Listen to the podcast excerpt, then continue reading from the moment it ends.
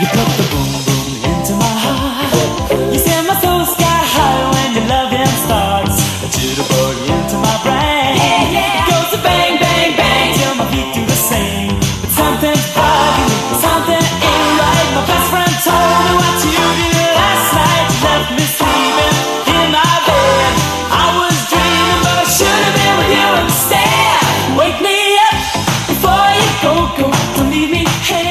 Bueno, 42 minutos nos separan de la hora 11, 32 grados la temperatura actual en la ciudad de Apóstoles. Lo contábamos, ¿no? Duro revés para el gobierno, ya que diputados rechazó el presupuesto para el ejercicio 2022. Fueron 121 votos afirmativos, 132 negativos y una abstención. Vamos a tomar contacto con el diputado nacional por misiones, Alfredo Schiavoni, a quien lo tenemos en línea.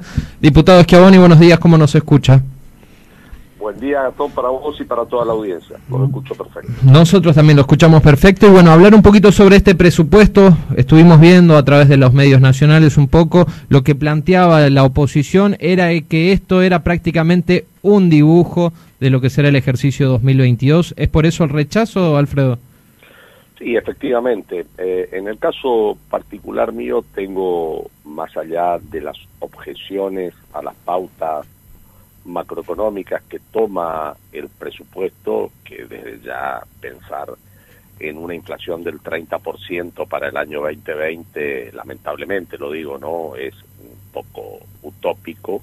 Nadie, todos lamentablemente estimamos que la inflación va a ser más alta y los especialistas, las consultoras privadas también lo hacen. La expectativa de los empresarios, de los bancos, de todos es que lamentablemente la inflación del 2020 va a ser más que eso, por tanto ya arrancamos mal a partir de calcular la, eh, el índice de inflación para el 2020. Hay también una distorsión en el cálculo de el tipo de cambio y, y bueno, hoy imagínate con cepo cambiario, con precios cuidados, con 1.600 artículos de la canasta en precios cuidados, con control de precio, con tarifas requete contra subsidiadas, tuvimos una inflación del 2,5, este, eso donde mínimamente se sincere, lamentablemente se va a más del doble.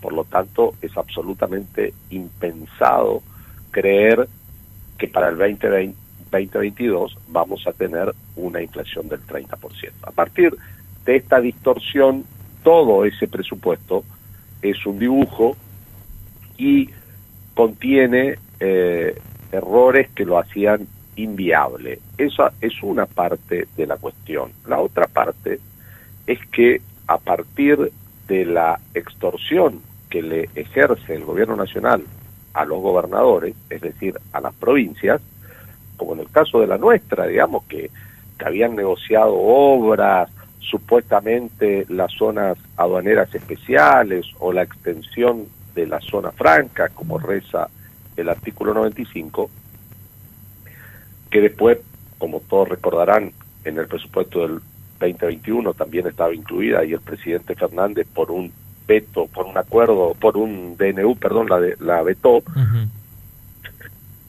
Bueno, uno le cuesta creer eh, que fruto de esa extorsión o de esas promesas que le tiran a los gobernadores, que después le terminan sus diputados aprobando ese presupuesto, no explicitaban de dónde iban a sacar los fondos. Hay 300 mil millones de pesos en el presupuesto, fruto de estas cuestiones, te doy esto, te doy lo otro, a diferentes provincias, que no, no, no estaban explicitados de dónde va a aparecer la plata. Un presupuesto es un cuadro de eh, fuentes y de usos. Bueno, si no está explicada la fuente, pero sí el uso, eh, es como infantil. Yo estaba leyendo declaraciones del gobernador, de Oscar Herrera, eh, respecto del voto de Juntos por el Cambio en función del presupuesto.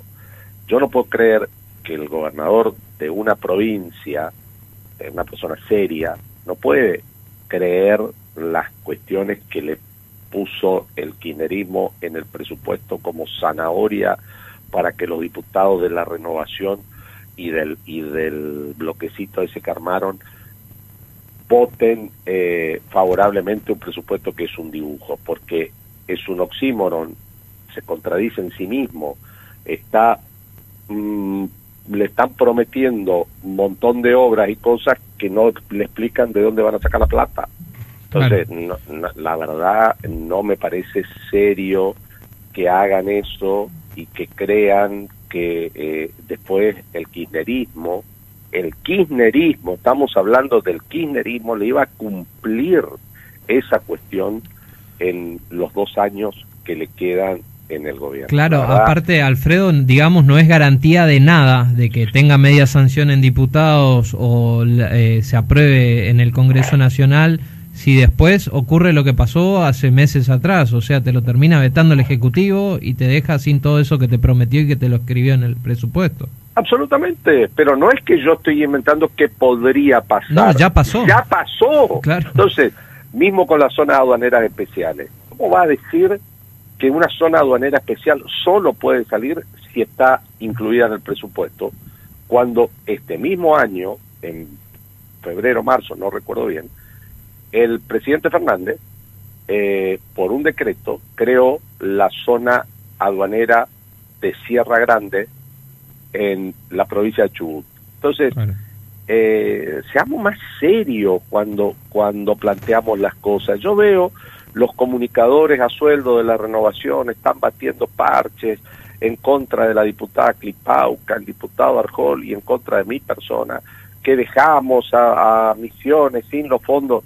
A ver, dejamos sin cosas que no existían, que en el mismo presupuesto que la renovación quería votar, no está explicitado de dónde iban a sacar esa plata. Le podían haber agregado unos cuantos ceros más y era lo mismo porque no, no, no le estaban por cumplir.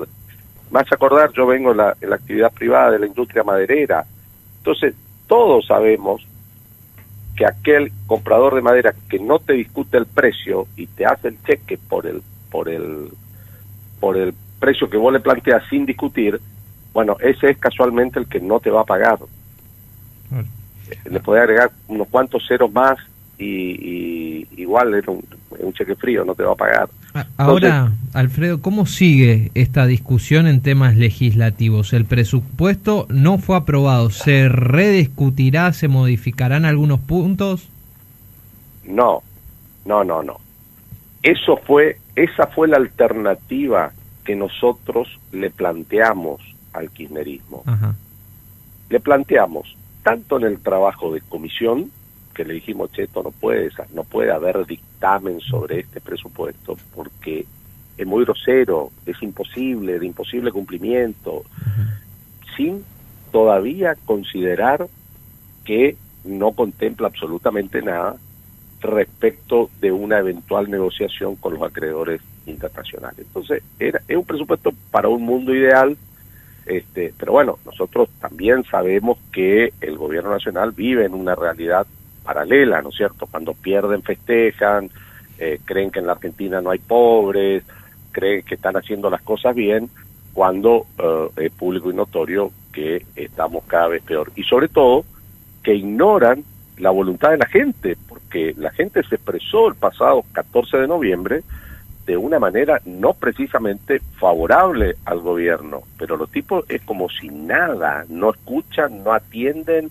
la soberbia que tienen. Yo eh, me gustaría cuando mm, si se puede pasar de vuelta cómo fuimos tratados en la comisión para el tratamiento del presupuesto. Lo que pasó en el recinto fue lo mismo que pasó durante todo, donde siempre le dábamos la posibilidad de seguir discutiendo, de tomarnos más tiempo, de que revean las cosas, de que expliquen las cosas, bueno, según Máximo Kirchner les pegó mal haber ganado la elección. Bueno, pero Máximo Kirchner dice cualquier cosa. Yo, a ver, eh, le dimos la posibilidad de que inclusive con el dictamen que sacaron de imposible cumplimiento, esto va para los este, misioneros, sepan, ese presupuesto era de imposible cumplimiento. O sea que ahí le podían prometer cualquier cosa que igual no iban a cumplir.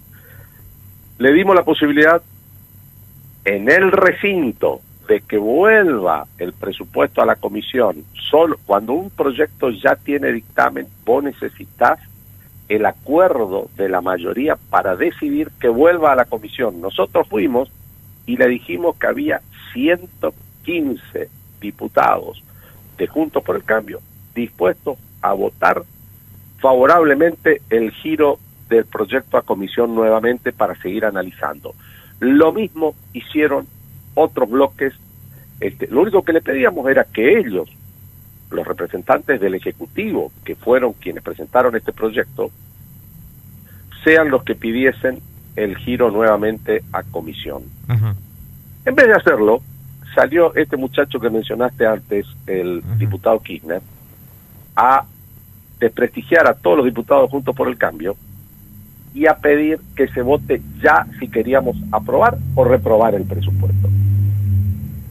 Eh, o sea, ellos mismos decidieron no tener presupuesto. En lo personal, creo que era una estrategia que ya la tenían premeditada y como venían perdiendo y vienen perdiendo todas las votaciones en el Congreso, porque evidentemente la relación de fuerza cambió y ellos no se enteraron, bueno, para no perder la tercera votación del día, decidieron hacer este acting, esta payasada que hizo este muchacho, de exigir por el sí o por el no. Lo que yo lamento es que los diputados que representan a la provincia de Misiones, en este caso, se hayan prendido en ese acting de un energúmeno como el diputado Máximo Kirchner. La verdad es una cuestión muy desagradable, a mí me parece que las cosas hay que tratarlas con mayor seriedad, hay que ser más honesto intelectualmente a la hora de analizar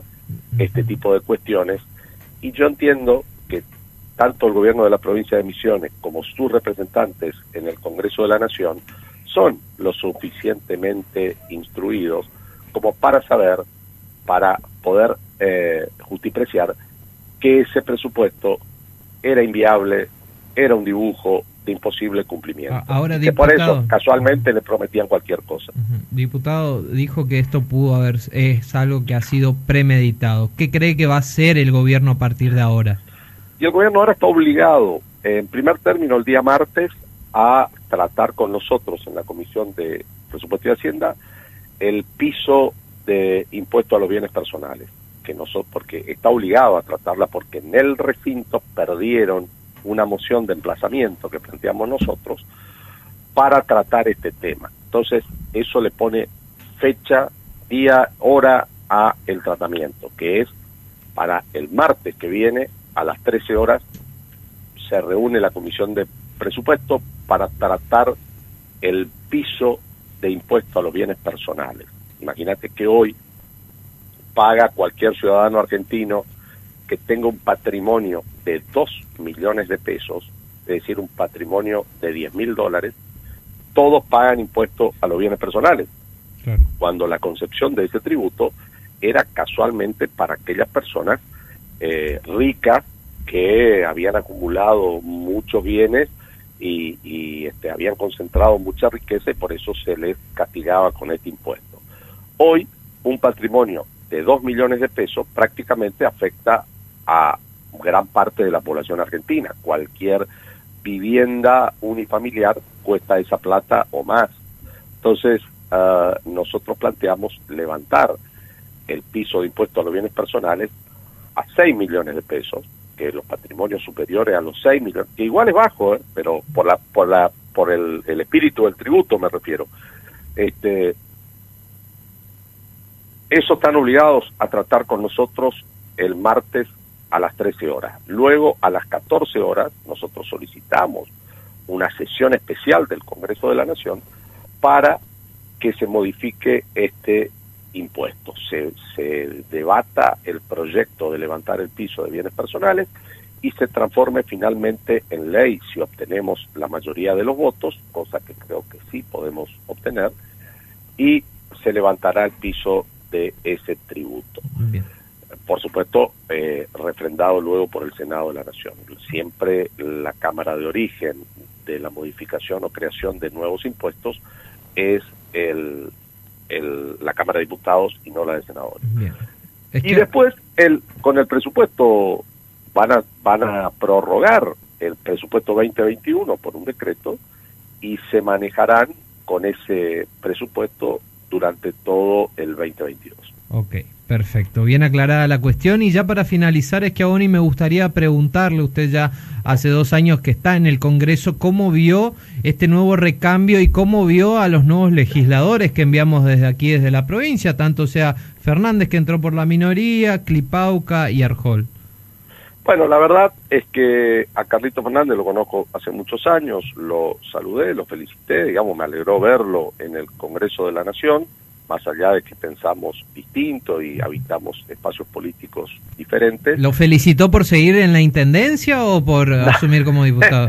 La verdad que no estaba tan al tanto de cómo era eso, después me contaron que está con licencia, pero este y, y por supuesto respecto de Martín Arjol y Florencia Clipauca sentí una gran emoción de que estén participando del bloque de Juntos por el Cambio, también la tenía en su momento con la participación de Luis Pastori, que con el cual tengo una excelente relación y valor, valoro mucho el trabajo y el aporte que siempre hizo en el Congreso de la Nación, ver a dos jóvenes misioneros en el recinto y hablando y siempre los alenté a que participen, así que eh, muy, muy satisfecho de que tengamos esa representación eh, en el Congreso de la Nación desde Juntos por el Cambio, de gente joven, de gente pujante, que se han desempeñado muy, pero muy bien. Anduvo Pedro Puerta ahí por los pasillos del Congreso. ¿lo También andaba Pedrito, pasó por mi oficina, sí, claro que sí.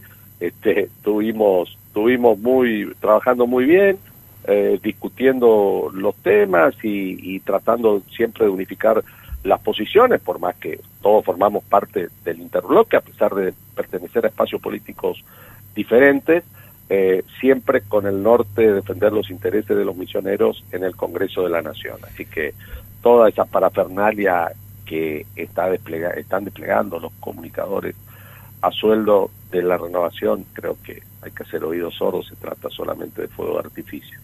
Diputado Schiavoni, le agradezco por su tiempo y le deseo unas felices fiestas. ¿eh? Gracias Gastón, igualmente para vos y para toda la audiencia. Ahí lo escuchábamos y lo teníamos al diputado nacional por la provincia de Misiones, Alfredo Schiavoni, quien justamente hacía referencia a este duro revés que sufrió el gobierno nacional tras de que no se aprobara el presupuesto para el ejercicio 2022. Estás escuchando La Voz del Chimiray, aquí en la 100.3. En la 100.3.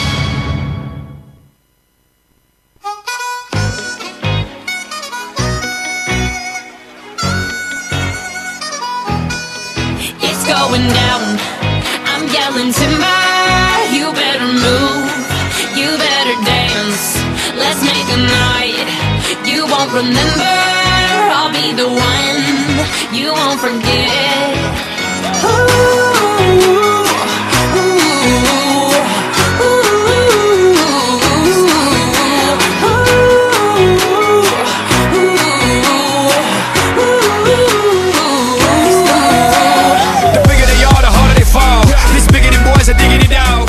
bien amigos, y así llegamos a la hora 12 en todo el territorio nacional con una temperatura actual en la ciudad de Apóstoles de 32 grados. El cielo permanece despejado y así va a continuar por el resto de la jornada sin precipitaciones, por lo menos para lo que será esta jornada día sábado 18 de diciembre. Por nuestra parte nos estamos despidiendo, estamos cerrando justamente el último programa de este 2021, nos estaremos encontrando el próximo año, ya falta tan poquito, pero eh, estamos con muchas expectativas para seguir trabajando junto a ustedes en esta casa, en nuestra casa que es FM Chimiray, donde nos atienden muy bien. Como siempre quiero agradecer a todo el equipo, está Martín en la consola eh, de operación técnica y puesta al aire, Martín Machado, a, quien le doy las gracias por acompañarnos todo el año, Carla, la licenciada Carla Bordakiewicz, que también nos acompañaron durante todo el año y estuvimos haciendo esto que es la voz del Chimiray. Hoy no pudo estar presente, pero sí la vamos a tener todavía en el equipo para el próximo año. Nosotros nos estaremos encontrando cerca de mediados de febrero, marzo. Allí volveremos con esto que es La Voz de la Chimiray en su tercera temporada ya. Gracias a la directora de esta radio, a Verónica, que siempre nos atiende con mucha amabilidad, y gracias a esta casa. Gracias sobre todo a ustedes, a ustedes que están del otro lado, como todos los sábados, que nos hacen compañía, que les gustan por lo menos la dinámica de este programa, las entrevistas con quienes eh, nos comunicamos constantemente, preguntamos cosas que creemos que son las más importantes que quieren saber ustedes que están del otro lado. Si hay quejas, sugerencias, todo mientras sea para mejorar, bienvenido sea, las vamos a recibir sin ningún problema. Amigos, levanto la copa por ustedes, levanto la copa por quienes menos tienen también para desearles que tengan una excelente Navidad, eh, también que reciban un 2022 lleno de esperanza, lleno de proyectos, acompañado de sus seres queridos y también recordando a aquellos que hoy no están con nosotros. Quiero desearles unas felices fiestas a ustedes que están del otro lado y quiero agradecerles, sobre todo agradecerle por estar siempre prendidos al dial de la 100.3 FM Chimiray. Nos estaremos encontrando el próximo año, si Dios lo permite. Que tengan excelentes vacaciones y que disfruten. Chau amigos, los quiero mucho. Chau, chau.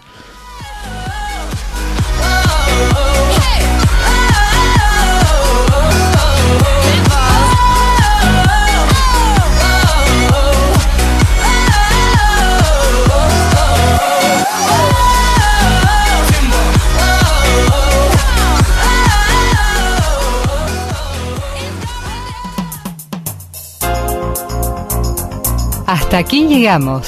Esto fue todo por hoy. Ya estás informado y actualizado. Esto fue La Voz del Chimiray, con la conducción de Gastón Daza y Carla Bordakiewicz. En la operación técnica, Martín Machado. La Voz del Chimiray. Te esperamos el próximo sábado para una nueva edición.